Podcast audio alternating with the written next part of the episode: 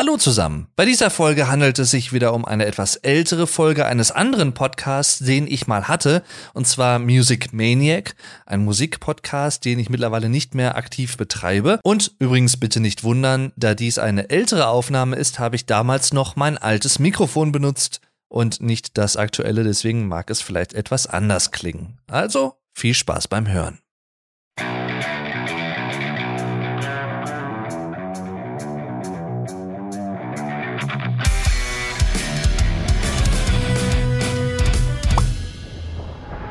Heute spreche ich über die Band Jethro Tull, beziehungsweise auch so ein bisschen über deren Frontmann Ian Anderson, was die Band für mich bedeutet, wie sie sich im Laufe der Jahre oder Jahrzehnte, muss man sagen, entwickelt hat und was sie vielleicht auch ein bisschen besonders macht. Ich fange einfach mal an, würde ich sagen, mit dem Dreh- und Angelpunkt, und das kann man durchaus mit Fug und Recht behaupten, Ian Anderson. Jahrgang 1947, wird oft als Gitarrist oder Flötist beschrieben, beziehungsweise und muss man sagen, weil er beides spielt. Also nicht rein allein in der Band. Es gibt einen Gitarristen, äh, einen langjährigen Gitarristen, der eigentlich auf fast allen Alben dabei war. Und zwar ist das Martin Barr. Aber dazu später mehr. Er spielt häufig auf jeden Fall Akustikgitarre, manchmal auch die Mandoline und in Kombination mit auch gerade den elektronischeren Alben der 80er Jahre kann man ihn durchaus als Multi-Instrumentalisten begreifen. Was macht Jethro Tull zu einer besonderen Band, die durchaus auch einen Teil der Rockszene mitgeprägt hat und zu einem gewissen Zeitpunkt auch zu einer gewissen Etappe, einer gewissen Jahresspanne könnte man sagen, mit einer der erfolgreichsten und bekanntesten Rockbands der Welt war. Das hat unter anderem damit zu tun, dass Ian Anderson als Flötist, wie ich eben schon gesagt habe, die Querflöte als stilprägendes Instrument ja mit in den Sound der Band aufgenommen hat und dadurch einfach Geschichte geschrieben hat. Das hat vorher keiner in dem Umfang gemacht, in dem Sinne. Natürlich gibt es auch andere Bands, die hier und da mal eine Flöte äh, als Solo zum Beispiel eingespielt haben oder so oder einen Gastmusiker beschäftigt haben, aber bei Jethro Tull ist die Flöte, die Querflöte, um es genau zu sagen, vor allem Dreh- und Angelpunkt, also wirklich ein wichtiger Aspekt im Sound der Band. Er wird häufig im Englischen auch als One-Legged Flute beschrieben, genau so. Als One-Legged Flute Player, also als einbeiniger Flötenspieler. Was ein bisschen irreführend ist, wenn man sich wirklich nicht mit der Band auskennt, weil man denken könnte, okay, er hat nur ein Bein. Nein, er hat zwei Beine, aber gerade in früheren Zeiten hat er halt auch häufig ähm, bei Live-Auftritten, bei Konzerten auf einem Bein gespielt. Und soweit ich weiß, ist das Ganze mit der Flöte, mit der Querflöte ursprünglich daraus entstanden, dass er nicht gut genug Gitarre spielen konnte, oder zumindest hat er das von sich selbst gedacht, und konnte halt nicht mit anderen Größen der Zeit wie Jimmy Page zum Beispiel mithalten. Ja, und deswegen hat er ein anderes Musikinstrument gewählt, die Flöte in dem Fall, und hat sich darin so ein bisschen geübt. Allerdings alles sehr autodidaktisch, also alles sehr selbsterlernt, was nicht einfach eine Randinformation ist, wenn man über Jethro Tull und Ian Anderson spricht, sondern durchaus eine wichtige ja, Information, ein wichtiges Detail, weil gerade auf, ich sag mal, auf den allermeisten Alben, auf fast allen Jethro Tull-Alben, hört man ein Flötenspiel, was jetzt technisch nicht das einwandfreiste ist, aber genau das macht auch den Reiz aus. Also er überbläst manchmal, was dem Flötenspiel einen sehr rauen, kauzigen und ähm, ich will nicht sagen aggressiven Klang gibt, aber durchaus einen direkteren Klang, einen nicht so braven Klang, könnte man sagen.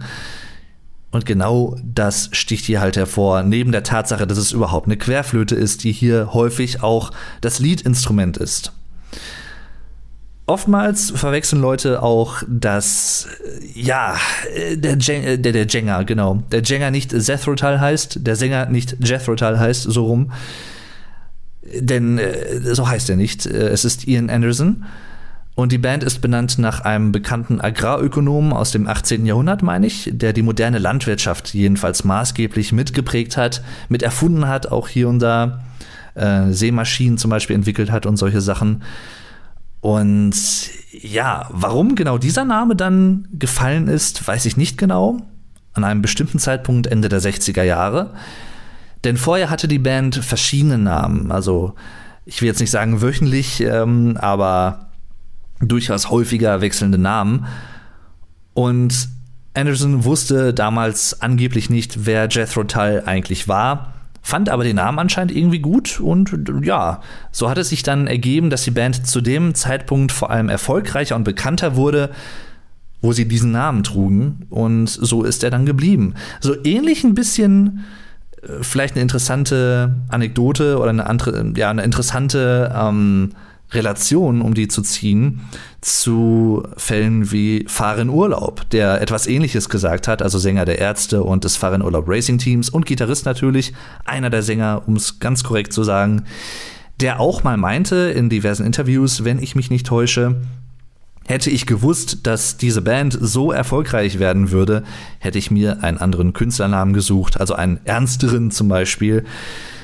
Dasselbe gilt auch für die Foo Fighters, ähm, die Band von Dave Grohl, die er 95 gegründet hat, direkt oder ja, mehr oder weniger direkt nach der Auflösung Nirvanas durch äh, den Tod von Kurt Cobain bedingt.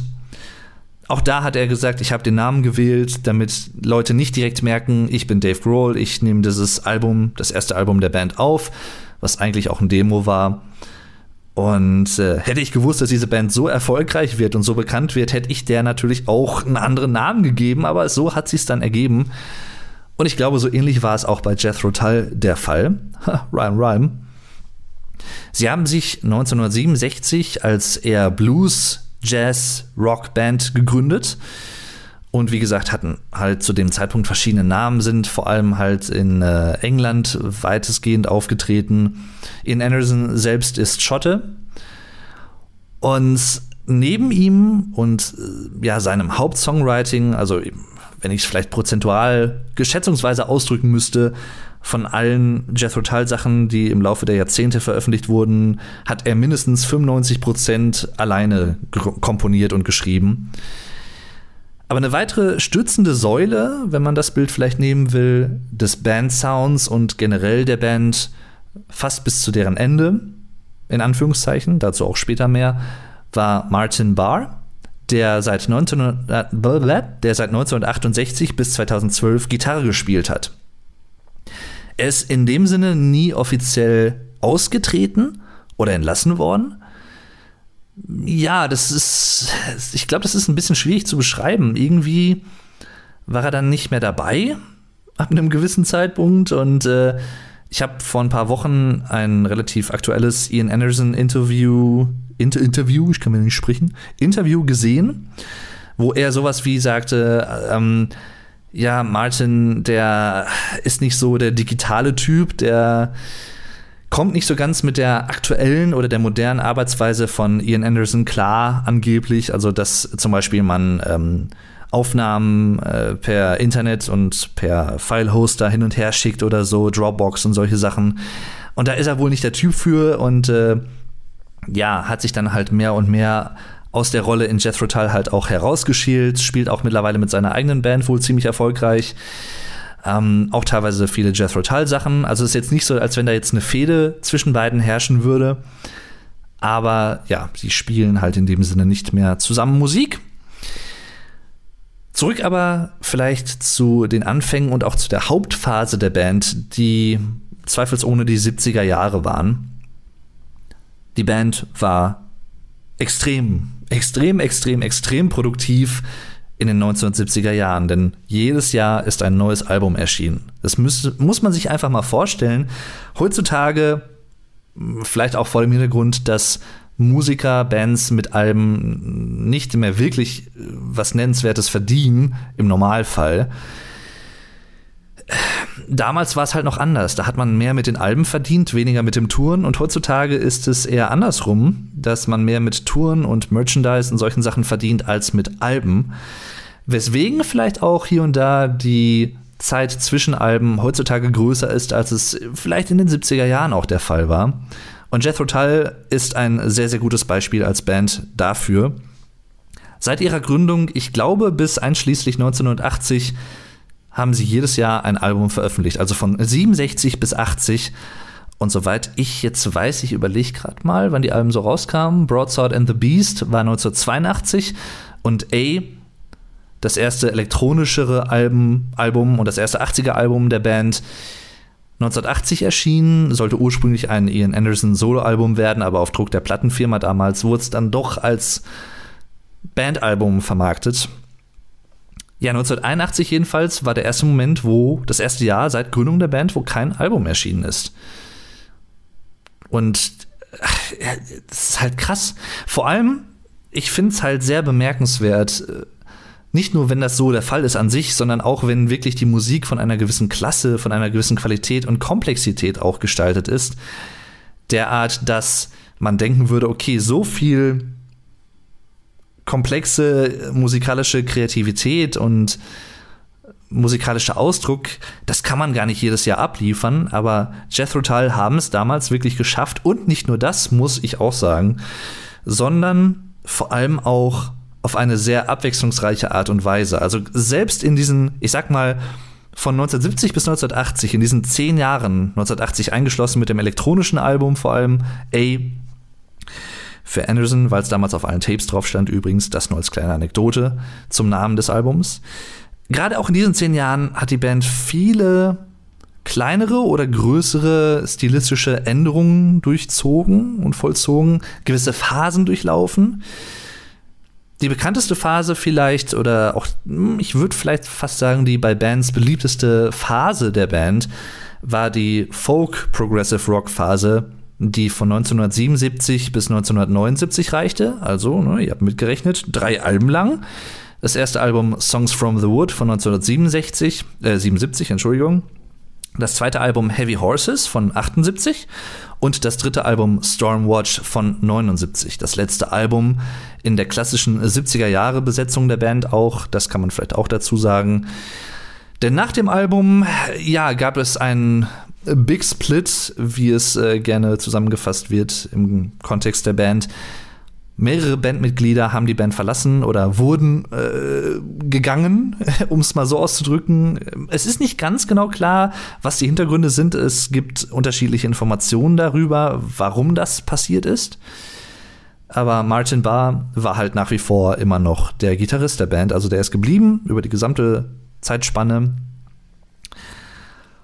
Und ja, jedenfalls die 70er Jahre unbestreitbar die Hochphase von Jethro Tull Vereinzelt gab es auch später Erfolge, nennenswerte durchaus auch. Ähm, aber ja, es gab, habe ich eben auch schon so ein bisschen angesprochen, keine offizielle Auflösung der Band. Aber ich sage mal, vor allem seit den Ende der Nullerjahre, Anfang der Zehnerjahre, also 2010 aufwärts, da ist Ian Anderson eher dazu übergegangen, äh, unter seinem eigenen Namen aufzutreten.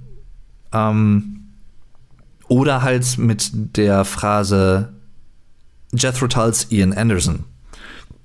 Und ja, das behält er bis heute mehr oder weniger bei. Ich habe aber tatsächlich, kann ich mich dran erinnern, Jethro Tull 2009 das erste Mal live gesehen, überhaupt, mit meinem Vater. Also ich habe alle Jethro Tull slash Ian Anderson Konzerte im Laufe der Jahre zusammen mit meinem Vater gesehen, was allein für sich schon eine sehr schöne Erinnerung für mich persönlich auch ist und die Band äh, da halt auch ganz persönlich zu was Besonderem macht. Neben der wirklich erstklassigen Musik über weite Teile. Und da war es auf jeden Fall Jethro Tull. Also da wurde es als Jethro Tull gebildet. Ich kann mich auch noch erinnern, das war in Wuppertal. Ähm, richtig Scheißwetter, richtig regnerisch, äh, düster. Äh, in einer Art Sporthalle müsste das gewesen sein. Hat mich auf jeden Fall schon sehr beeindruckt, das Konzert. Ich weiß auch noch, äh, als kleine Anekdote, wir wollten dann hinterher wieder wegfahren, auch mit Navi und so. Ähm, und ja, irgendwie hat uns das Navi aber dann auf eine Einbahnstraße, auf eine, ich glaube, dreispurige oder vierspurige Einbahnstraße geleitet. Relativ steil auch. Und erst sind wir runtergefahren, es kam kein Auto, dachten, hatten halt nichts gedacht. Wir hatten nicht gesehen, dass es eine Allmannstraße war. Und wir sind halt runtergefahren. Auf einmal kamen uns so viele Autos mit einem Mal entgegen, als wenn irgendwo eine Schranke aufgegangen wäre oder so. Und wir gerieten so ein bisschen in Panik, hatten aber das Glück, dass rechts von uns, wir sind auf der ganz rechten Spur gefahren, meine ich, äh, so eine Einbuchtung war. Und da konnten wir dann zum Glück drehen. Also ist nichts passiert, aber das ist halt immer so eine Erinnerung, die ich mit dem Konzert speziell verbinde. Dem ersten Jethro Tull Konzert, was ich hier besucht habe. Ja, im 42. Jahr, ich überlege gerade, 42 Jahre ähm, nach der Gründung der Band, 1967, 2009, ja, lang ist es her. mein Vater hat die Band, ich glaube, in den frühen 70er Jahren müsste das gewesen sein, von seinem Schwager kennengelernt, also durch seinen Schwager, meinen Onkel. Ähm, beziehungsweise, um es ganz genau zu sagen, seinem Ex-Schwager mittlerweile, aber ist ein anderes Thema, also gehört hier nicht her. Jedenfalls durch ihn die Band kennengelernt und lieben gelernt und ich habe die Band dann Mitte der Nullerjahre das erste Mal wirklich irgendwie wahrgenommen. Ich weiß gar nicht auch wodurch. Ich kann, es kann gut sein, dass mein Vater mal irgendwie Musik abgespielt hat, also auf der Anlage im Wohnzimmer zum Beispiel, zum damaligen Zeitpunkt. Und es hat halt auch damit gepasst, oder zusammengepasst, dass ich sowieso, ich würde sagen, vielleicht so mit Nightwish, wenn man, und das kann man durchaus auch behaupten, Nightwish haben durchaus progressive Elemente in ihrer Musik. Nicht nur in den letzten Jahren vor allem, sondern auch äh, schon immer irgendwo gehabt. Ähm, gerade auch mit Once 2004, dem Album, ähm, was der Band zu einem wirklich großen internationalen Bu Durchbruch verholfen hat, mit Nemo und Wish I Had an Angel und solchen Sachen. Da habe ich halt angefangen, generell mich für komplexere Musik zu interessieren, progressivere Musik und da auch was zu finden auf YouTube. Ich habe vermehrt YouTube genutzt, als äh, das aufkam. Also 2005, 2006, 2007, in den Anfangsjahren von YouTube halt auch wo auch vermehrt Musik hochgeladen wurde. Symphony X kann ich mich dran erinnern, habe ich 2007 kennengelernt mit Paradise Lost. Und durch diese ganzen Sachen halt auch Jethro Tull. Und ich meine, dass die Band mit einer der ersten progressiven Bands waren, die ich wirklich jemals gehört habe. Hauptsächlich durch meinen Vater, aber auch halt, wie gesagt, durch YouTube, MySpace damals halt auch noch und solchen Sachen, glaube ich. Ja, und fand die total interessant, weil das was ganz Eigenartiges war. Gerade auch mit der Flöte ist mir natürlich aufgefallen. Das kannte ich so nicht. Ich habe selber damals in der Grundschule halt auch mal ein bisschen Blockflöte gespielt. Also, also hatte immer schon so eine gewisse Affinität auch zu dem Instrument. Aber ich hätte es halt nie in diesem Rock-Kosmos gesehen.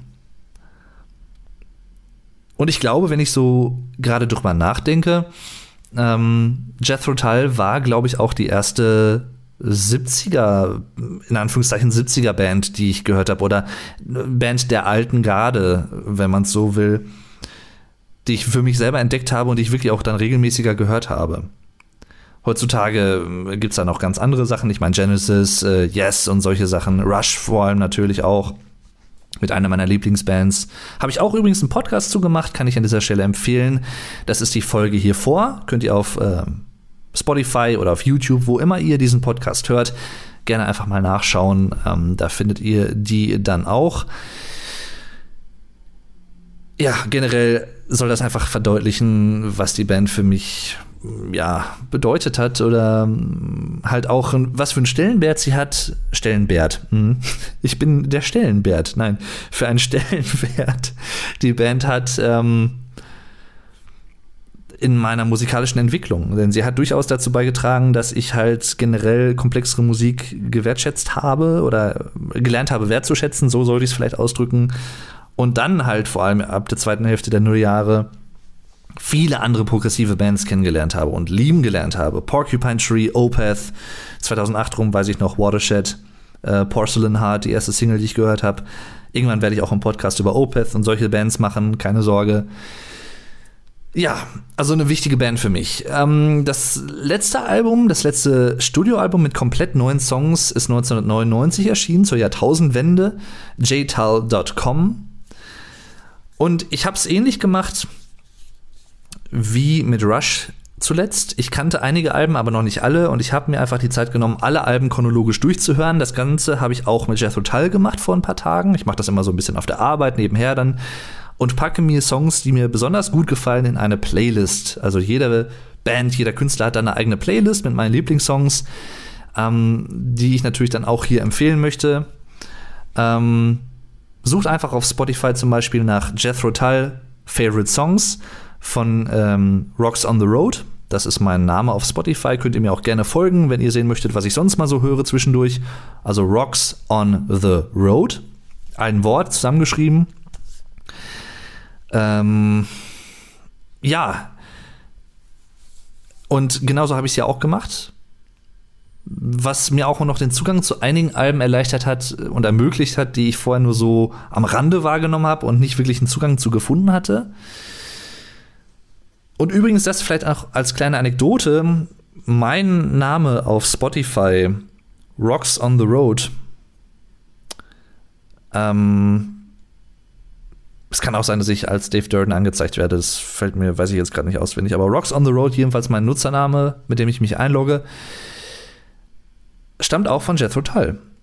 Es ist ein Song von Jethro Tull auf dem 1991er Album Catfish Rising, eines meiner durchaus Lieblingsalben der Band. Aber dazu später auch mehr. Und ein sehr, sehr cooler Blues-Rock-Song.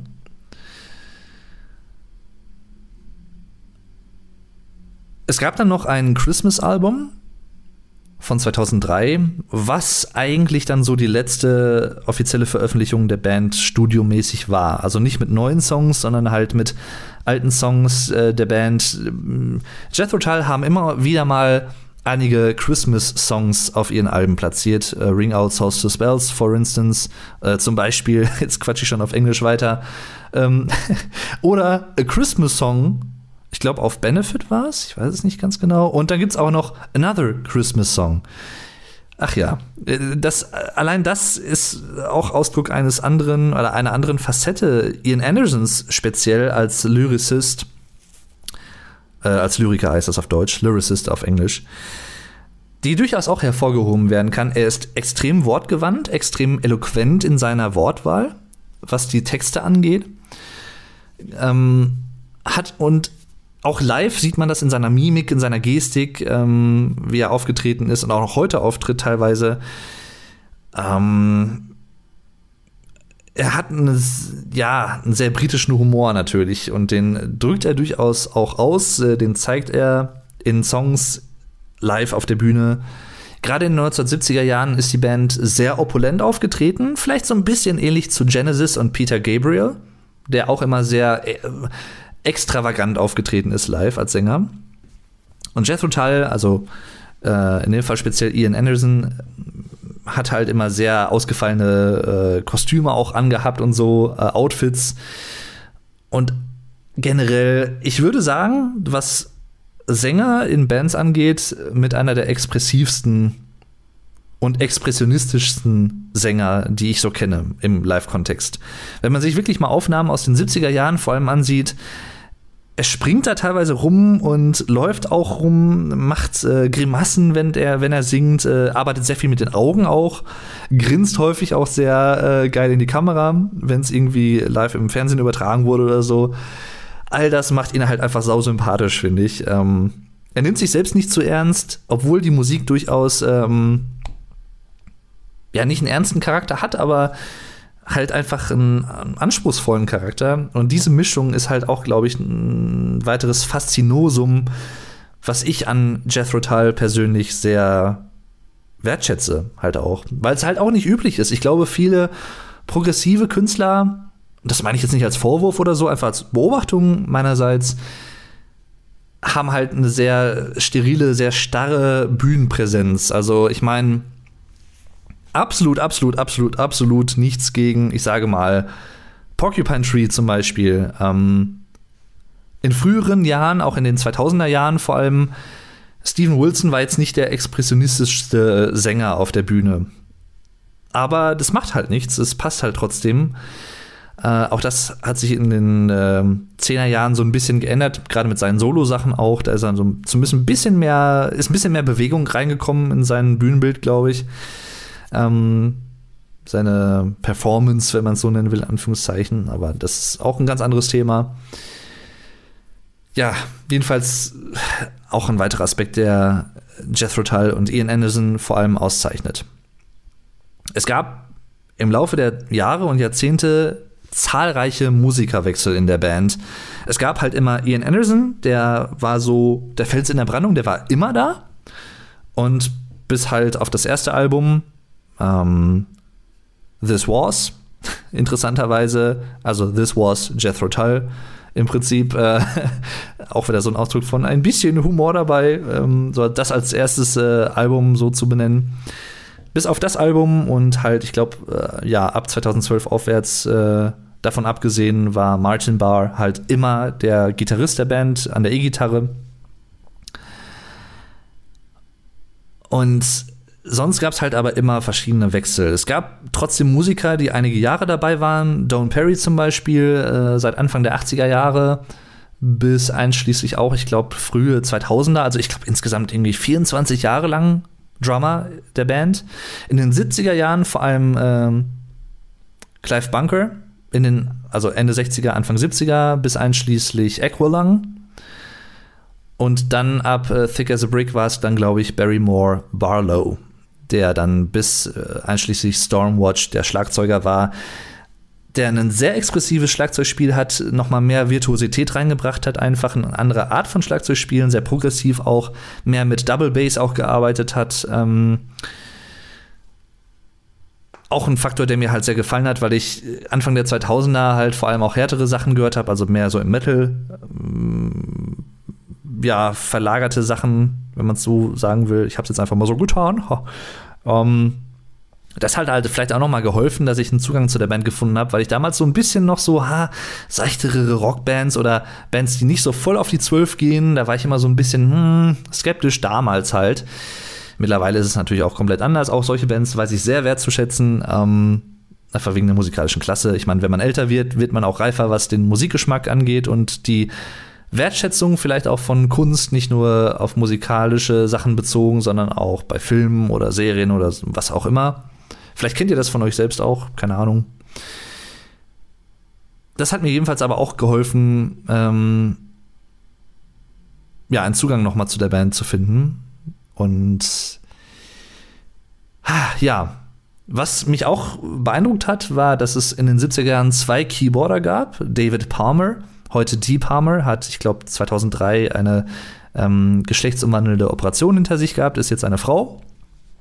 Und John Evan, wird häufig auch als John Evans bezeichnet, äh, die waren halt so dann Teil des klassischen Jethro Tull Line-Ups in den 70er Jahren. Und es gab zwar schon erste Erfolge, davon jetzt mal abgesehen, Ende der 60er Jahre, 1968 mit dem zweiten Album Stand Up. Also vor allem halt lokal innerhalb des UKs, United Kingdom. Aber vor allem gab es den richtig großen Durchbruch mit Aqualung von 1971. Was bis heute über sieben Millionen Mal verkauft wurde, ist das erfolgreichste Album der Band bis heute tatsächlich. Ähm, eine Mischung aus akustischen Versatzstücken und rockigeren Passagen. Äh, man hat hier eigentlich alles drauf, was man an Jethro Tull mag. Äh, es gibt wenig, also Keyboards, wenn überhaupt Piano. Und ja, halt keine elektronischen Anleihen oder so. Das war halt einfach noch nicht Zeit dafür. Und es ist nicht nur im Bandkosmos von Jethro Tull ein herausstechendes Album, sondern generell auch in der Rockwelt damals tatsächlich. Ähm, halte bis heute nach. Also hat sehr viele Musiker, warum mir das jetzt so komisch betont, ich weiß es nicht. Es hat sehr viele Musiker tatsächlich geprägt. Ähm, ich weiß jetzt gar nicht mehr, wer alles. Äh, ich glaube, der Steve Harris heißt er, glaube ich, ne? Der Bassist von Iron Maiden zum Beispiel. Ähm, und viele, viele andere Bands und so beziehen sich halt auch auf Jethro Tull, auch auf Equalang vor allem.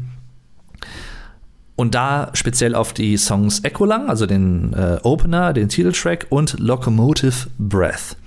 Ich glaube, wenn es einen Song gibt, den selbst Leute kennen, also ich sag mal vielleicht auch ältere Semester, ohne das despektierlich zu meinen natürlich, ähm, die sonst nichts von der Band kennen, aber Locomotive, Breath und Equalung sind Songs, die kennt man. Wenn man Rockmusik der 70er Jahre mag, dann kennt man die einfach. Es ist so. Da muss man auch nicht groß Fan von Progressive Rock sein oder so. Das sind einfach Songs, die gehören zum Kanon der 70er im Rockbereich dazu. Würde ich jetzt einfach mal behaupten, rein von der Relevanz und von dem Erf Erfolg. Und ich kann es verstehen. Interessanterweise, das vielleicht als Anekdote auch dazu, oder als Anmerkung vielleicht eher, in Echolang gibt es keine Flöte. Also da wird keine Querflöte gespielt, was ja eigentlich ein typisches Merkmal vieler Jethro Tull Songs ist. Es gibt aber hin und wieder tatsächlich Songs, wo die Flöte nicht auftaucht. Das ist einer davon und ein sehr erfolgreicher noch dazu. Bei Locomotive Breath hat man aber wirklich dann alles. Also das ist so, ich glaube tatsächlich Jethro Tull in a nutshell, würde der Engländer sagen. Also die Essenz von Jethro Tull und deren Sound in einem Song vereint. Locomotive Breath hat auch so folkige Anleihen halt einfach dadurch so ein bisschen, geht gut nach vorne, hat einen guten Rhythmus, eine geile Melodie. Ja, geilen Aufbau. Was gibt's sonst zu sagen? Ich, ich schaue gerade mal, ich habe mir natürlich wieder so eine kleine Liste gemacht mit äh, Stichpunkten, die ich ansprechen möchte. Danach kam dann 1972 direkt Thick as a Brick. Ein weiteres sehr erfolgreiches Album für die Band äh, und wird von vielen Kritikern und Fans der Band gleichermaßen mit als eines der besten Alben der Band angesehen und auch eins mit der äh, besten ähm, Progressive Rock Alben der 70er Jahre äh, als ähm, jetzt komme ich gerade nicht auf das Wort äh, Konzeptalbum als Konzeptalbum genau eines der besten Konzeptalben überhaupt äh, auch angesehen. Und das kann ich persönlich durchaus auch nachvollziehen, weil im Prinzip ist es ein, ich glaube, knapp 40 Minuten langer Song, ein einzelner Song, der aber natürlich damals wegen der Schallplatte, die das dominierende Medium für Musik war, in den frühen 70er Jahren halt auch noch, oder bis hin äh, frühe 80er, bis die CD dann aufkam, vor allem hat halt dazu geführt, dass es zwei Teile des Songs gibt, also Part 1, Part 2 auf beiden Seiten der Schallplatte. Aber letztendlich ist es eigentlich ein zusammenhängender Song. Und äh, ja, einfach, das ist, also muss ich wirklich sagen, es ist immer ein bisschen schwierig, finde ich, äh, oder ich, ich es widerstrebt mir so ein bisschen auch immer mit Superlativen zu arbeiten. Aber das ist wirklich einfach, äh, ja, musikalische Perfektion, wenn man die Art von Musik mag, finde ich. Gerade auch dieses Album, Thick as a Brick, mit mehr progressiven Anleihen halt als bei Equilang dabei. Verspielter durchaus auch. Ähm, da ist einfach mehr los, passiert mehr. Kann ich extrem empfehlen ähm, für jeden, der so Progressive Rock mag äh, und der das noch nicht kennt, auf jeden Fall nachholen. Auf jeden Fall Equilang und Thick as a Brick. wenn euch das gefällt, würde ich sagen, tatsächlich, dann hört euch äh, mehr um bei der Band, dann wird euch auch anderes gefallen. Aber das wären so, glaube ich, zwei gute Einsteigeralben. Ähm, ja.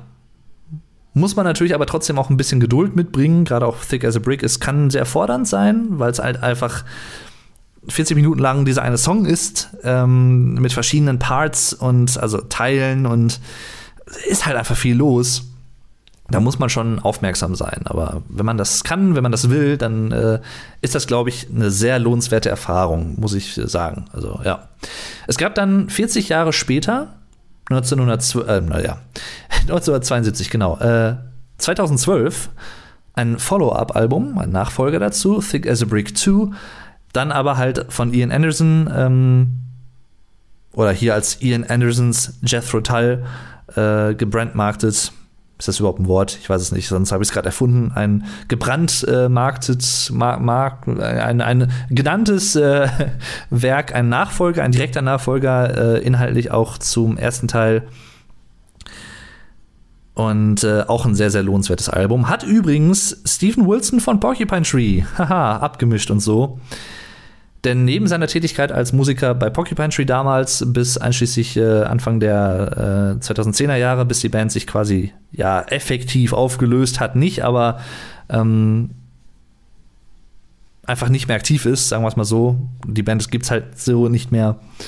Hat sich halt vor allem ab den 2010er Jahren auch als ähm, Remixer tätig gemacht. Nicht im Sinne von Techno-Remix oder äh, ein, ein Elektro-Remix von einem Rocksong, nicht in dem Sinne, sondern er hat 70er-Alben, vor allem von einigen Bands, ähm, neu abgemischt. Mit der heutigen Technik, die man zur Verfügung hat, die den alten Alben, aufgrund der technischen Limitierungen natürlich auch, die man damals hatte, ähm, Anzahl der Tracks und der Spuren, die man aufnehmen konnte, ähm, Klarheit, vielleicht auch Mikrofonqualität, was auch immer, Kombination aus mehreren Faktoren, Ähm, auch das, was man auf eine Schallplatte zum Beispiel pressen konnte, äh, als Bandbreite. Hat halt die Originalaufnahmen von allen Instrumenten genommen, die auf 5.1 aufbereitet. Für 40th Anniversary Special Editions in dem Fall von Jethro Tull. Und im Zuge dessen muss er halt dann auch immer so einen äh, Stereo-Mix machen und deswegen gibt es dann halt die Alben auch als Stereo neu abgemischt. Und wow, was da an eine an Klarheit und Brillanz, an soundtechnischer, klanglicher Brillanz einfach zu hören ist und wie viel besser die Alben einfach klingen jetzt mit dieser Neuabmischung von ihm. Kann ich euch sehr empfehlen. Also, wenn, dann hört euch gerne auch die neue Abmischung an. Die ist, glaube ich, für modernere Zeiten halt auch, ähm, ja, schöner zu hören, weil sie einfach klarer klingen. Äh, das hat er für alle Alben gemacht, ähm, vom ersten Album bis einschließlich Stormwatch von 1979. Also 70er Alben und die 60er Alben. Sehr empfehlenswert. Und äh, ja. Da. Ich überlege gerade, was wollte ich jetzt damit sagen? Genau. Es gab 1972 ähm, ja, das Album war eigentlich als, äh, also Thick as a Brick war eigentlich als Persiflage, als ähm, sarkastische, als Karikatur von typischen Konzeptalben Alben der damaligen Zeit gemeint und gemacht. Also Ian Anderson wollte halt andere Bands so ein bisschen aufs Korn nehmen damit, indem er halt dann auch äh, so ein Konzeptalbum gemacht hat, was sich aber selbst nicht ernst genommen hat. Ähm, äh, aber trotzdem sehr ambitioniert war, weil beim Originalalbum, mein Vater hat halt damals als äh, Teenager äh, sich halt die Alben halt auch gekauft, also auf Schallplatte. Die Band, das muss man sich mal vorstellen, die Band hat eine komplette Zeitung mit zig äh, Artikeln, ich weiß nicht wie viel, 100 Artikeln oder was, keine Ahnung, alle selbst erfunden, alle selbst geschrieben, das gesamte Layout äh, so gemacht, als wenn es wirklich wie eine echte Zeitung aussieht mit äh, fiktiven Fällen, die da beschrieben werden. Alles fiktiv und sehr amüsant gemacht. Allein der Aufwand, das muss man sich wirklich mal reinziehen. Das ist krass. Äh, und ja, Haupt- und Dreh- und Angelpunkt äh, des Albums ist äh, Gerald Bostock. Ich glaube, ein ich bin mir nicht ganz sicher, ein Achtjähriger, glaube ich, der bei einem ähm, Gedichtwettbewerb mitgemacht hat oder mitmachen will. Und das Album, also die, die Songtexte des Albums sind quasi seine, sein Beitrag dazu. Ich hoffe, das habe ich jetzt äh, einigermaßen korrekt zusammengefasst. Ich mache das jetzt so ein bisschen aus der Erinnerung, was ich bisher so gelesen und erfahren habe äh, oder was ich halt weiß. Aber das ist so in etwa das, worum es da geht bei Thick as a Brick. Ist übrigens eine englische Redewendung, meine ich, für sowas wie dumm wie Bohnenstroh, also eine sehr dumme Person. Thick as a Brick. Und 2012, also das Nachfolgealbum Thick as a Brick 2, ähm, ja, handelt auch, handelt, handelt halt auch von Gerald Bostock, der jetzt Ende 40 ist, beziehungsweise Anfang 50 plus minus, glaube ich. Und ähm, ja, so ein bisschen reflektiert, ähm, was passiert ist, was pass hätte passieren können mit seinem Leben. What Ifs, Maybes and Might Have Beens äh, ist zum Beispiel auch so ein Album, ähm, ein Songtitel auf dem Album und taucht halt häufiger auch in den äh, Lyrics, glaube ich, auf. Und da äh, hat er, glaube ich, eine eigene Website. Also da hat man das Konzept dieser alten Zeitung von 72 zu der Moderne geführt ähm, und halt einfach eine Website genommen, die er betreibt und da halt Sachen als Blog postet sozusagen. Sowas finde ich halt geil. Und äh, ja, das ist, das ist, halt richtig cool. Hat mich sehr gefreut, als es rauskam und ist tatsächlich auch ein würdiger Nachfolger. Da hört man aber, wie soll ich sagen, nicht nur das Alter von Ian Anderson raus, wenn er da singt, sondern halt leider auch ähm, etwas, was äh, Anfang der 80er passiert ist. Ich glaube vor allem äh, 84 rum. Während der Aufnahmen zum Album äh, Under Raps und zu der Tour zu dem Album. Denn ich glaube, im Zuge beider Sachen so ein bisschen kombiniert hat sich Ian Anderson leider übernommen, stimmlich, wollte halt immer weiter aus sich hinausgehen, immer weiter seine Grenzen ausloten und ist halt leider auch ein bisschen übers Ziel hinausgeschossen, hat sich die Stimmbänder ähm, langfristig, äh, ja, geschädigt. Was dazu geführt hat, wenn man, ich sage mal, zum Beispiel Thick as a Brick von 72 mit einem Album wie Crest of a Knave von 87 vergleicht, das sind halt, das klingt total unterschiedlich. Also man hört immer noch, dass es Ian Anderson ist, von seiner ähm, Intonation her und von seiner ähm, ähm, von seinem Duktus, wenn man so will. Aber er klingt halt in den 80er Jahren viel tiefer. Eher wie Mark Knopfler von den Dire Straits, auch eine sehr, sehr geile Band und ein sehr, sehr äh, begnadeter Musiker an der Gitarre und auch am Gesang. Aber vor allem an der Gitarre. Aber das hat mich halt nicht abgeschreckt, weil es klingt trotzdem geil. Das passt halt zu der Musik, die sich halt dann auch wieder weiter geändert hat. Ähm, später ein bisschen weniger progressiv wurde, würde ich sagen, so Ende der 80er, vor allem bis in die 90er. Immer ein bisschen progressiv, aber nicht mehr in dem Ausmaß wie in den 70ern. Dann wieder eher so ein bisschen Richtung Blues, Rock ähm, und auch wieder folkige Instrumente mehr vertreten. Äh, man kann vielleicht eine Analogie auch ziehen zu Rush und zu vielen anderen Bands der damaligen Zeit äh, im Rockbereich, die einfach so aufgrund der neuen Technologie, die aufkam, ein großes Interesse daran gefunden haben, damit rum zu experimentieren und das in ihre Musik einfließen zu lassen. Weil bei Rush war es genauso, dass in den 80er Jahren, ähm, vor allem mit Signals angefangen von 82, bis äh, Presto äh, 89 quasi. Dazwischen gab es halt so eine Zeit von, oder eine Phase von Alben, die eher poppig waren, ein bisschen ruhiger, wesentlich elektrolastiger, also elektronischer. Ähm, und so ähnlich war es halt auch bei Jethro Tull der Fall. Also genau im gleichen Zeitfenster kann man fast sagen. Ähm, Ian Anderson hat halt einfach äh, großen Gefallen an der neuen Technik gefunden und wollte die halt vermehrt äh, ja, einbringen in die Musik. Und später ist man dann wieder so ein bisschen mehr zu den Wurzeln zurückgekehrt, sowohl bei Rush als auch bei Jethro Tull. Auch da wieder eine Analogie. Übrigens, wo ich es gerade anspreche, ich weiß aus Interviews, dass Geddy Lee, ich glaube, ich bin mir jetzt nicht sicher, aber Thick as a Brick, glaube ich, auch mit als eines seiner absoluten Lieblingsalben genannt hat und ein großer, großer Fan von Jethro Tull ist und war auch damals. Ähm, und auch quasi gesagt hat, okay, das, was Jethro Tull abziehen, auf der Bühne präsentieren, da wollen wir mit Rush zu dem damaligen Zeitpunkt halt äh, auch hinkommen. Also das ist so ein bisschen unser Vorbild, äh, was wir vielleicht auch machen wollen. Das soll vielleicht auch noch mal den Stellenwert von Jethro Tull, ähm, ja, in der Szene und generell in der Rockwelt weltweit aufzeigen. Ja, und sowohl live als auch auf, auf den späteren Alben halt, äh, die er vor allem solo veröffentlicht hat, äh, Homo Eroticus kam 2014 raus, ähm, das bisher letzte Studioalbum von ihm. Er arbeitet angeblich momentan an einem neuen, kam aber noch nichts. Das sollte eigentlich 2019 erscheinen, soweit ich weiß, aber irgendwie kam da nichts, keine Ahnung. Er hat auch noch an anderen Projekten mitgearbeitet, äh, so orchestrale Versionen von Jethro Tull Songs. Ähm, es gab eine Compilation 50 for 50 zum 50-jährigen Bandjubiläum. Äh, also 50 Songs äh, zu 50 Jahren, von jedem Album ist was dabei, soweit ich weiß. Aber ein neues Studioalbum war bis jetzt halt noch nicht zum Stand der Aufnahme hier. Wir haben heute den 25.01.2020 übrigens, ein Samstag.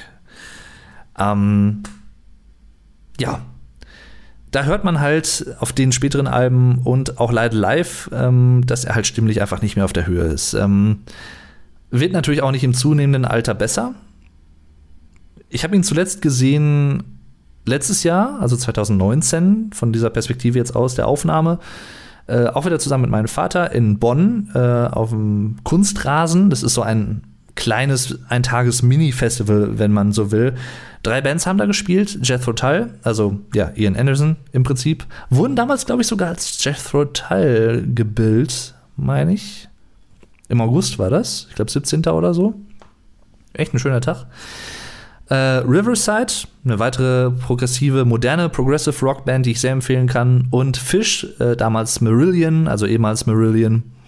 Und heute auf Solopfaden unterwegs. Äh, die drei haben da gespielt. Jethro Tull, also Ian Anderson, waren halt so ähm, das Highlight quasi. Es waren, die waren die Headliner, die letzte Band, die gespielt haben. Und äh, das war das letzte Mal bisher, wo ich sie live gesehen habe. Und ja, Ian Anderson ist halt halt, äh, jetzt müsste ich rechnen, 60, äh, Anfang 70 ist er, glaube ich. Ne? Habe ich jetzt richtig gerechnet? Ich weiß es nicht. Ne, Ende 60, Anfang 70, ja. Kommt hin. Ähm, so um den Dreh auf jeden Fall. Er kann nach wie vor Flöte spielen wie ein junger Gott, muss man wirklich sagen. Also, was der an Lungenvolumen hat, der Mann, äh, ist einfach nur krass. Hat halt auch, glaube ich, nie mit Drogen oder so irgendwie groß gemacht äh, oder halt irgendwie was da konsumiert. Das merkt man halt auch. Also Konstitution hat er, Ausdauer hat er, aber ja, die Stimme ist halt einfach nicht mehr da. Hat dann für, äh, wie ich finde, sinnvollerweise für die Thick as a Brick 2 Tour, auf der ich auch war, also 2012, 2013 müsste das dann gewesen sein, wo ich ihn auch live gesehen habe, in Hamm, bei mir ganz in der Nähe, äh, auch wieder mit meinem Vater. Da hatte er tatsächlich auch einen Gastsänger dabei, der einige Passagen von Thick as a Brick und so gesungen hat. Fand ich eine sehr gute Lösung, aber ich glaube, würde ich jetzt einfach mal behaupten, das ist jetzt meine persönliche Meinung, meine Einschätzung, so wie ich Ian Anderson einschätze durch Interviews und sein Auftreten und so, ist er, glaube ich, vielleicht einfach auch ein bisschen zu stolz, um zu sagen, okay, ich habe es stimmlich einfach nicht mehr so drauf. Ich kann es leider einfach nicht mehr so bringen. Ich kann zwar nach wie vor super Flöte spielen, ohne Probleme, aber stimmlich ist halt einfach nicht mehr da. Ich nehme mir wirklich konstant jetzt für Konzerte einen äh, Gastsänger dabei oder halt einen, ich stelle einen neuen Sänger ein in der Band quasi, ähm, seiner Soloband und der singt halt hauptsächlich. Aber ich glaube, dafür hat er ein zu großes Ego. Muss ich, glaube ich, einfach mal so sagen. Aber äh, mein Gott, äh, tut das jetzt Abbruch zu meiner Bewunderung, was für ein musikalisches, äh, ein musikalisches Genie er ist? Für mich persönlich, nein, absolut nicht. Und ich würde es mir auch nach wie vor live anschauen.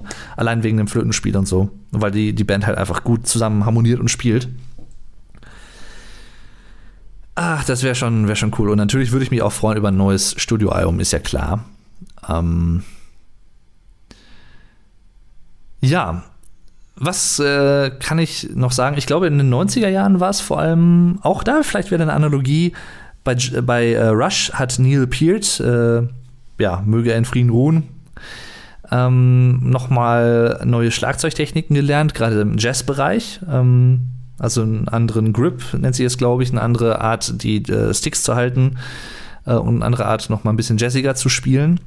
Und analog dazu hat, ich glaube, Ian Anderson, ich meine, in den 90ern war es, nochmal richtig gelernt, Flöte zu spielen. Also nicht, dass er vorher falsch gespielt hätte, sondern im Sinne von technisch korrekt. Fingerhaltung und solche Sachen. Und er kann halt mittlerweile halt auch ganz ähm, ja ohne überblasen spielen, also ohne dieses kauzige, räudige Spielen, nenne ich es jetzt mal, das robuste, bisschen äh, verschroben klingendes Spielen, was halt aber sehr charakteristisch ist, sondern halt auch wirklich, ähm, ja, Töne, die halt, wie soll ich sagen, sehr geschmeidig rauskommen. ähm, kann jetzt halt mittlerweile beides, hat halt auch häufiger auch äh, mit Orchestern äh, gespielt. Ich glaube sogar 2005 ah, im ZDF zu sehen gewesen zu Weihnachten bei so einer beim Weihnachtskonzert irgendwie äh, war da eingeladen als Gast, hat da Flöte gespielt bei einem Song. Ja, ähm, was wollte ich dann erwähnen? Ja, wie gesagt, er hat sich leider in den 80er Jahren seine Stimme so ein bisschen ruiniert. Äh, 1987 ist Crest of a Knave erschienen. Ein Album, was äh, wieder ganz gut aufgenommen wurde, auch von den Kritikern, äh, war äh, dann wieder eher rockbezogen, äh, nicht so elektronisch wie Under Raps und A vor allem. Die beiden Alben sind die mit die elektronischsten. Und dann gab es 1988 einen kleinen Eklat. den Grammy-Eklat. Also, das ist äh, Damals gab es die neue Kategorie ähm, Best Hard Rock slash Heavy Metal Performance oder Album in dem Fall. Und es waren halt mehrere Musiker äh, nominiert für die Kategorie. Und ja, obwohl Jethro Tull durchaus auch mal hier und da härtere Momente haben, sind sie, ich würde sie nicht als Hard Rock bezeichnen, definitiv nicht. Und auch nicht als Metal, also erst recht nicht als das. Waren aber nominiert. Ähm, und zur gleichen Zeit waren für denselben Preis auch Metallica mit äh, Injustice for All, was 1988 erschienen ist, nominiert und jeder ist davon ausgegangen, natürlich gewinnt Metallica das Ding. Ähm, keine Frage. Das äh, langjährige Plattenlabel von Jethro Tull, Chrysalis Records, äh, und auch Terry Ellis, der da ein sehr führender Kopf war, ähm, die auch ein bisschen gemanagt hat und so, hat halt gesagt, äh, Jungs, äh, Jeff O'Tyle, ne, die waren, glaube ich, in, noch wieder in den Aufnahmen zum Nachfolgealbum Rock Island zu der Zeit. Ihr braucht da gar nicht hingehen, ihr habt eh keine Chance zu gewinnen. Also, äh, wir werden euch das jetzt nicht bezahlen, dass ihr jetzt da hingeht und die Band war halt auch, okay, ich meine, werden wir auch nicht, dann, wir haben es halt akzeptiert. Ja, und dann kam es, wie es kommen musste, der Eklat. Ähm, Alice Cooper musste die Nominierten vorlesen und auch die Gewinner. Und Jethro Tull haben den Grammy gewonnen. Für, ich wiederhole es nochmal, Hard Rock slash Metal. Und das, das Publikum muss wohl richtig ausgerastet sein, also empört, geboot und gepfiffen und so. Die Band kann ja nichts dafür, aber es ist halt dann einfach so passiert. Und ähm, Metallica hatten wohl auch eigens dafür ähm, neue T-Shirts, also ich glaube einige tausend T-Shirts drucken lassen, so die Grammy-Gewinner, so nach dem Motto. Diese halt alle nicht benutzen konnten, weil sie nicht gewonnen hatten, womit ja jeder gerechnet hatte. Aber die Jury hatte halt äh, dann, äh, ja, Christopher Nave den, äh, die Trophäe gegeben. Und äh, was ich halt aber auch cool finde, auch das hätte von Ian Anderson selber so kommen können. Chrysalis, die Plattenfirma, hat das Ganze dann so gekontert, den ganzen Backlash und Shitstorm, kann man vielleicht fast sagen, der auf die Band hineingebrochen ist, die ja, wie gesagt, gar nichts dafür konnte, dass sie es gewonnen hat. Ähm, die hat halt eine Anzeige in äh, vielen Musikmagazinen und so geschaltet, äh, wo es sowas hieß wie ähm, The flute is a heavy metal instrument. Was ja auch stimmt. Das ist eine, ein Instrument aus Metall, aber äh, ja, ein Heavy Metal Instrument. Da haben sie ganz gut da wieder so ein bisschen damit gespielt und bewiesen, dass sie das jetzt auch nicht so ernst genommen haben und das mit Humor tragen, die gesamte Situation. Metallica haben dann, ich glaube, 92 äh, einen Grammy gewonnen und Lars Ulrich, der Schlagzeuger von Metallica, hat dann auch sowas gesagt wie: äh, Danke, Jethro Tull dass ihr dieses Jahr kein Album veröffentlicht habt. Ach ja, also heute ist das halt alles, äh, ja, Schnee von gestern so mehr oder weniger, aber damals war es halt, hat es halt für eine große Aufruhr gesorgt. Das wollte ich noch erwähnen, genau. Ähm, ich schaue gerade mal über meine Liste. Ich glaube, das war im Großen und Ganzen das, was ich so generell sagen wollte. Dann äh, möchte ich noch ein paar Top-Alben nennen, die mir persönlich besonders, besonders gefallen oder wo ich auch äh, deckungsgleich vielleicht ein bisschen denke, das sind so die besten Alben der Band. Und auch eine äh, Liste von 20 Songs, die ich euch empfehlen möchte, wenn ihr die Band noch nicht kennen solltet. Und einfach diesen Podcast hört als jemand, der Musik interessiert ist und neue Bands kennenlernen will. Da möchte ich halt ein paar meiner Lieblingssongs und äh, ja, nennen. Das Ganze, was ich jetzt hier nenne, äh, ist eine Mischung aus Meinungen und äh, Empfindungen, die ich halt vorher auch schon hatte, bevor ich jetzt alle Alben chronologisch durchgehört habe in den letzten Tagen nochmal. Oder teilweise auch zum ersten Mal tatsächlich. Einige Alben hatte ich noch gar nicht gehört. Und halt eine Mischung aus dem, genau. Also eine Mischung aus meinen äh, alten Erfahrungen und äh, alten Wertschätzungen oder wie auch immer und den neuen ähm, Erkenntnissen, die ich jetzt durch, dadurch gesammelt habe. Ähm, meine Top 5 Jethro Tull-Alben, fange ich mal damit an. Ohne jetzt äh, die Reihenfolge so zu bestimmen. Also, das erste Album, was ich nenne, ist das Beste. Nein, das kann ich so nicht sagen, weil es gibt einfach verschiedene Alben, die auf verschiedene Art und Weise einfach richtig gut sind. So. Dazu gehören definitiv Aqualung, was ich schon erwähnt habe, äh, Thick as a Brick, Songs from the Wood, was eher luftiger Folkrock ist. Also die Texte handeln vor allem von britischen Sagen, Sagengestalten, Jack in the Green zum Beispiel und so, der Song. Ähm, das Nachfolgewerk Heavy Horses von 78, wo die Texte halt auch sehr folklastig sind, aber ein bisschen mehr auf die Moderne bezogen. Also da geht es auch eher um ähm, die Tierwelt zum Beispiel. Es gibt da einen Song auf, über seinen Hund, äh, über Ian Andersons Hund, über Ian Andersons Katze gibt es, glaube ich, sogar zwei Songs äh, über Pferde ähm, und solche Sachen. Und dann habe ich ein Album genommen, was Jethro Tull Kenner sicherlich äh, nicht in erster Linie nennen würden, aber ich habe es einfach mal genommen, weil es für mich persönlich einfach ein besonderes Album ist, äh, was mir sehr gut gefällt auf seine Art und Weise. Und zwar Catfish Rising von 1991. So blöd das auch klingt, ich habe das Album tatsächlich ähm, zwischen vielen anderen Alben, die ich zu dem damaligen Zeitpunkt noch gar nicht gehört hatte, ausgewählt zum Hören weil es 1991 rausgekommen ist, mein Geburtsjahr. Und ich mag es einfach total. Auch jetzt, ich habe gemerkt, ähm, da hatte ich wirklich einen Glücksgriff wohl gelandet, weil Rock Island, das Album, was davor rauskam, 1989, hat ein paar äh, ganz gute Songs, würde ich sagen, ist aber jetzt nicht mit eins der besten Alben der Band, definitiv nicht. Ähm, und auch andere Alben um den Zeitraum. Roots to Branches hat auch einige echt gute Songs. Ähm, aber ist jetzt auch nicht so das beste Album der Band, würde ich persönlich sagen. Aber Catfish Rising auf seine Art und Weise, weniger auf der progressiven Seite, mehr auf der Bluesrock-Seite. Sehr schöne Songs, ähm, die einfach Spaß machen, gehört zu werden. Also ähm, ja, deswegen ist es vielleicht so ein bisschen ein Geheimtipp-Album von den späteren Jethro Tull, würde ich persönlich sagen. Catfish Rising, weil viele kennen Crest of a Knave, nicht nur durch die Grammy-Sache, auch generell, weil es ein erfolgreiches Album der Band war. Aber ja, Catfish Rising ist vielleicht, geht vielleicht so ein bisschen unter und äh, das hat das Album definitiv nicht verdient. Dafür ist es dann doch irgendwie auch zu gut, finde ich.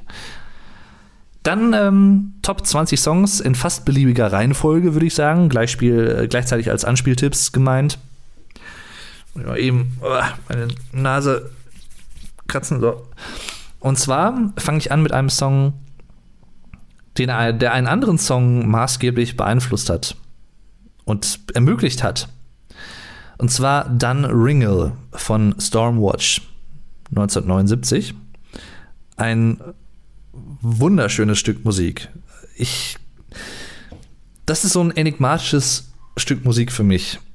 Das hat so einen. Es ist leider relativ kurz. Das ist das einzige Manko, muss ich sagen. Aber als Song an sich ist das wunderschön. Wirklich wunderschön. Ähm, da ist so viel Atmosphäre in diesem Lied. Durch den Klang der Gitarren, durch die Lyrics, durch die Akkorde. Und gerade wenn ich einfach nur diesen Song innerlich höre, während ich das sage, bekomme ich schon wieder Gänsehaut. Das ist so ein schönes Lied. Also dann Ringle äh, von Jethro Tull wird geschrieben D-U-N, dann neues Wort R-I-N-G-I-L-L. Dun Ringle. Das ist ein Ort ähm, ein, ein, ein, Platz, kann man fast sagen, äh, ein Naturplatz, ähm, ich glaube, an der Küste von England im Süden äh, wo es sehr viele ähm, so Klippen und sowas alles gibt. Ähm, sehr, sehr schön. Sehr naturbelassen halt auch. Äh, und davon handelt der Song so ein bisschen, oder ist der Song inspiriert. Und der Song hat tatsächlich einen Song von Opeth inspiriert, äh, direkt inspiriert, und zwar Will O' the Wisp vom 2016er Album Sorceress. Und diese relativ leicht klingenden Gitarren, also diese hochklingenden, äh, mit Capodaster gespielten Gitarrentöne auf der Akustikgitarre haben halt den Song beeinflusst. Michael Ockerfeld, äh, also den Bandleader und Songwriter von Opeth, hat halt äh, gesagt, Jethro Tull ist eine seiner absoluten Lieblingsbands. Er findet, äh, Ian Anderson ist ein, ja, Mastermind, würde man im Englischen sagen. Ähm, ist einfach nur brillant in dem Sinne. Dem kann ich nur beipflichten aufgrund der schieren Kreativität, wie gesagt. Und äh, der Song hat halt Will O' the Wisp direkt inspiriert. Auch in vielen anderen Opeth-Songs hat er gesagt, ähm, hat der Jethro Tull Einflüsse durchaus mit reingebracht, willentlich. Ähm, das hört man auch teilweise hier und da. Sehr, sehr schönes Lied. Dasselbe kann ich sagen für Velvet Green von Songs from the Wood. Gerade da gefallen mir, ähm, wenn man so will, ja, es gibt keinen wirklichen Strophen-Chorus-Aufbau. Aber ich sage mal, die, die Strophen im Sinne von nur Akustikgitarre und Ian Anderson im Gesang. So schön, so, so schön.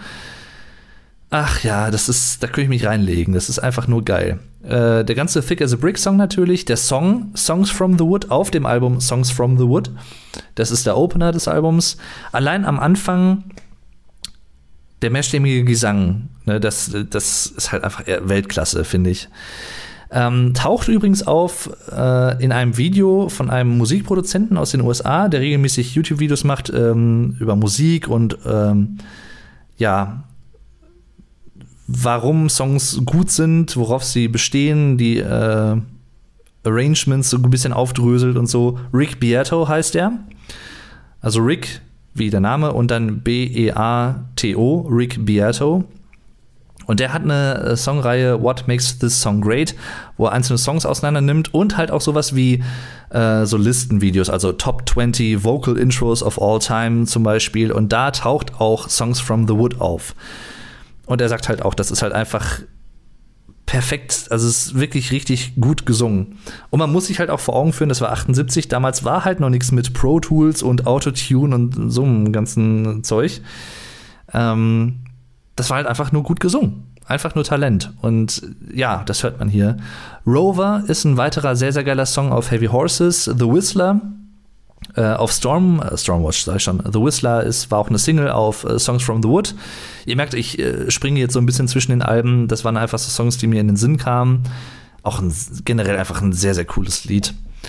Ähm, da geht es, glaube ich, dann um die, ich bin gerade überlegen, um den Hund oder die Katze von Ian Anderson auch äh, bei Rover. Uh, and the Mouse Police Never Sleeps, der Opener von Heavy Horses. Sehr, sehr geiles Lied über seine Katze. Äh, verrät der Titel auch schon so ein bisschen. Und wenn ich eine Liste jemals machen sollte mit Songs, die einen extrem verstörend klingenden Teil in sich haben, also wirklich extrem verstörend, dann ist das auf jeden Fall ein Anwärter auf den ersten Platz auch, weil das Ende von And the Mouse Police Never Sleeps war, glaube ich, so ein bisschen so eine Spielerei von Ian Anderson einfach, aber klingt halt so morbide, so, so, so gruselig irgendwie, so creepy.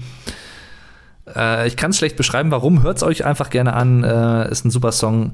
Dann Skating Away on the Thin Eyes of a New Day mit einer der geilsten Songtitel von Jethro Tull und generell, finde ich. Ein Song, der auf dem War Child Album von 74 erschienen ist. Ja, einfach ein schönes akustisches Lied. Ähm,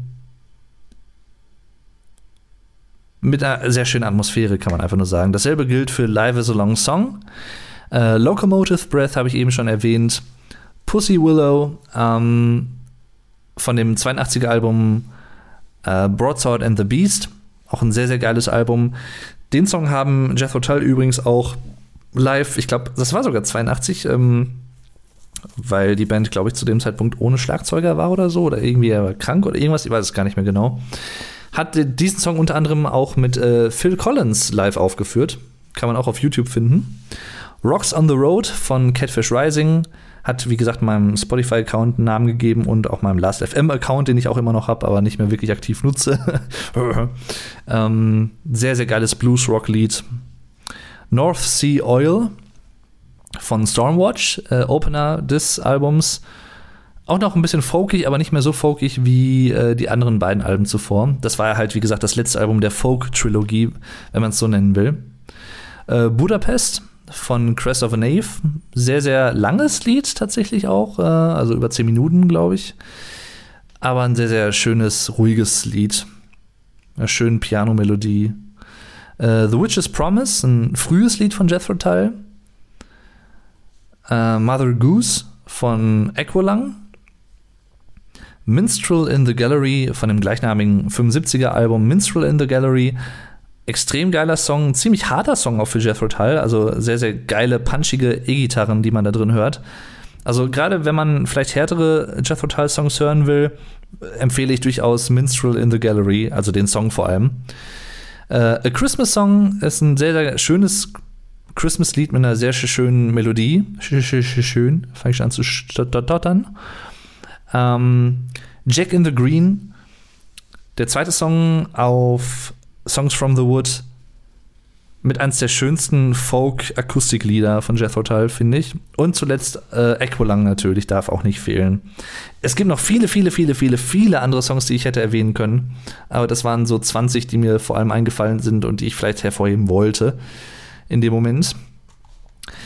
Was hat sich, oder welche Alben ähm, sind in meiner Gunst gestiegen, gewachsen? Jetzt in meiner neuen chronologischen Hörerreihe, also Durchhörreihe. Stand Up definitiv, das zweite Album hat in meiner Gunst gewonnen. Damit hatte ich mich damals noch nicht so wirklich überhaupt mit beschäftigt. Sehr, sehr cool. Stormwatch hat in meiner Gunst gewonnen. Das war immer so ein Album, was ich immer so ein bisschen so schon gut, aber irgendwie noch nicht so ganz gut fand aber jetzt mit dem neuen Hören hat es einfach mehr gezündet. Under Raps ist von vielen oder wird von vielen Fans vielleicht als das schwächste Album der Band bezeichnet. Interessanterweise aber von dem Gitarristen Martin Barr, der auf diesem Album jetzt nicht so die Hauptrolle spielt, weil es ein sehr elektronisches Album ist, mit eins, äh, ja, sagt halt, das ist eines seiner Lieblings-Jethro Tull-Alben. Nur mal so als interessante Anekdote auch am Rande. Ich bringe hier sehr viele Anekdoten, wie ich merke. Und wie ihr merkt. Äh, ein Album, was durchaus jetzt nicht das stärkste Jethro Tull-Album ist, aber es hat durchaus einige gute Momente. Ähm, ich glaube, das ist der dritte Song, European Legacy heißt der, glaube ich. Der hat mich äh, irgendwie ziemlich gepackt, den finde ich ganz cool. Und auch Under Raps 2, ein sehr akustisches Lied wieder. Also da, Lab of Luxury, der Opener, auch ziemlich cool. Es ist nicht, also ich finde das Album nicht so schlimm, wie es jetzt häufig von äh, Kennern der Band oder so geredet wird. Es ist jetzt kein Meisterwerk, definitiv nicht, aber es ist jetzt auch nicht so ein schlechtes Album. Und Roots to Branches von 95 äh, war auch so ein Album, was ich so am Rande mitbekommen hatte. Da kannte ich die Live-Version von Roots to Branches von dem Song vorher schon äh, einige Jahre, hatte mich aber nie mit dem Album beschäftigt. Und das Album ist halt auch an mein, in meiner Gunst gewachsen. Ist jetzt auch nicht das stärkste Album von Jethro Tull, aber was die spätere Phase speziell angeht, durchaus ein gutes Album. Ja, dann kommen wir zuletzt vielleicht noch zu den Lowlights, also den Alben, die ich gar nicht so wirklich mag oder so, die ich nicht so pralle finde. Es gibt im ganzen Jethro Tull Kosmos, das sind glaube ich irgendwie, ich bin mir jetzt nicht sicher, knapp knapp 20 Alben oder so, ähnlich auch wie bei Rush übrigens wieder, haha, weitere Analogie. Ähm, geht es Alben, also es gibt eigentlich nur ein Album, was womit ich einfach finde ich keinen Zugang zu, da, da kann ich nichts mit anfangen. Und Kenner der Band könnten vielleicht schon abschätzen, welches ich meinen könnte. Es ist auch ein kontroverses Album durchaus. Ein Album von 1973 namens A Passion Play. Ich mag den, den Aufwand, der betrieben wurde. Es ist halt der direkte Nachfolger zu Thick as a Brick von 72. Aber das ist einfach zu verkopft, zu dissonant, teilweise zu komplex, auch zu unnahbar. Keine wirklich fesselnden Melodien drin.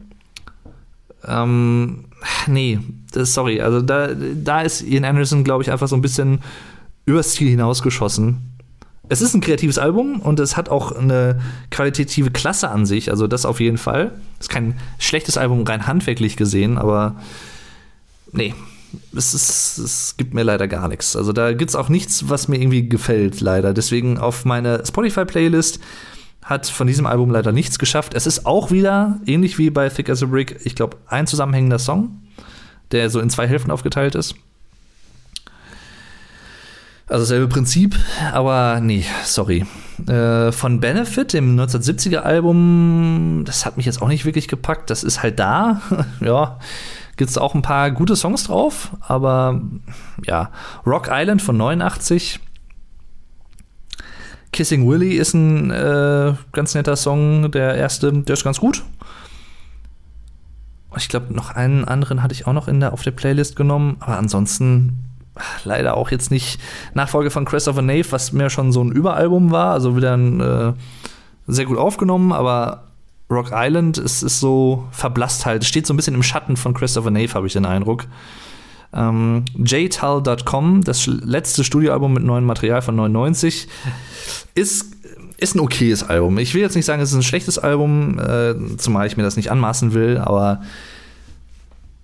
ist jetzt kein Highlight der Band. Ist kein Highlight. Und klingt auch schon eher tatsächlich wie ein Ian Anderson Solo-Album.